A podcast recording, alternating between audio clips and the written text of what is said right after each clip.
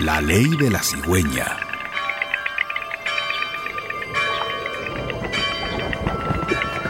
Vuelven al final del invierno a sus chimeneas de siempre, a los mismos campanarios.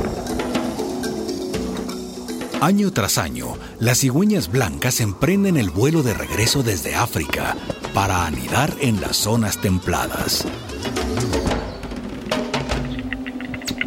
Cuando niñas, fueron alimentadas por sus madres, pero el ciclo de la vida no se detiene y ahora adultas les corresponde sostener a las ancianas. Las cigüeñas viven mucho hasta 70 años. Tal vez su longevidad se deba a que las cigüeñas jóvenes no las abandonan nunca.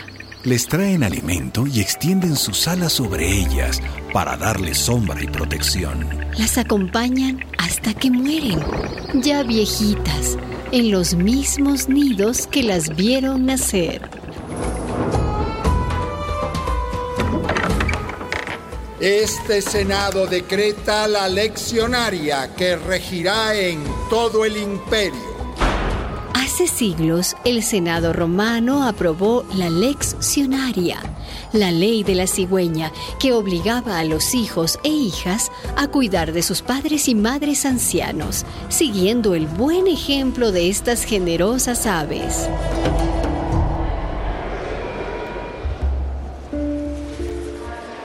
En el mundo hay cada vez más ancianos y ancianas.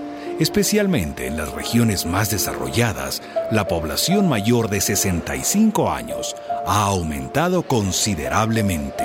En un par de generaciones, el mundo contará con 2 mil millones de personas ancianas. Aumenta la tercera edad. Y aumenta sobre todo el abandono a las personas de la tercera edad. Las últimas estadísticas indican que en la mayoría de los países de Occidente, la mitad de los ancianos y ancianas viven solos. Sus familiares los dejan en asilos y residencias. Se los quitan de encima. Son un estorbo en sus casas. Hay que darles de comer, hay que vestirlos, bañarlos.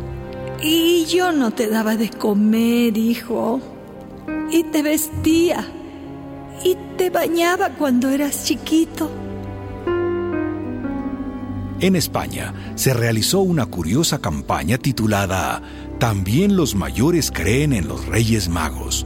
Había abuelos y abuelas que llevaban 50 o 60 años sin recibir un regalo de nadie. Sin nada que hacer para sentirse útiles, sin nadie con quien recordar la vida, sin el cariño de su familia.